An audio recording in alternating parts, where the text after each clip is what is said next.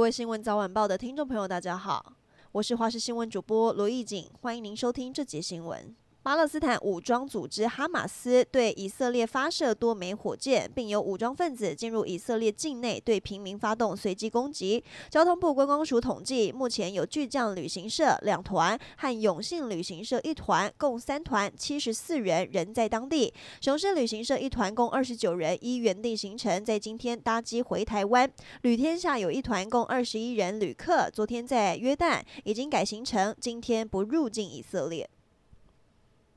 国庆连假进入第二天，屏东小琉球昨天涌入一万两千多人登岛，岛内百间民宿住房率达到九成，人潮涌现也在添乱象。有旅客昨天到知名地标花瓶岩旁边的凉亭扎营，被民众质疑霸占公有地，拍下 PO 网，引发了热议。县政府交旅局也表示，管理单位大鹏湾国家风景区管理处已经派人来劝离，这个行为属于民众临时起意，非营利行为。后后续会演绎设立告示牌，标示禁止随意占用公有地。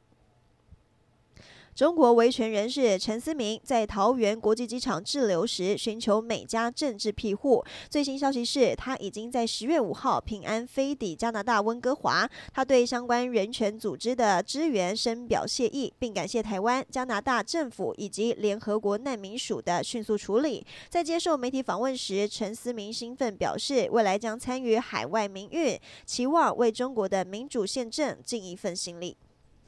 小犬台风肆虐兰屿，造成公共设施、校舍跟当地民生供应店家受损严重。内政部长林佑昌今天表示，在中央各部会和国军全力救援，台东县政府配合和当地民众自发性动员救灾的状况下，灾后复原工作进展顺利，而且进度超前。只要明天电力全部恢复供电后，民众生活大致就可以恢复正常。布农女战士古小双在杭州亚运压轴登场，一路挺进决赛，并上演逆转秀夺金。中华代表队本届以十九金、二十银、二十八铜坐收金牌数追平史上最佳纪录。这一届夺牌的选手共可以得到两亿九千一百三十万的国光奖金。其中棒球队虽然赢恨，不过全队二十四人进账三千六百万的奖金，在所有项目中居冠。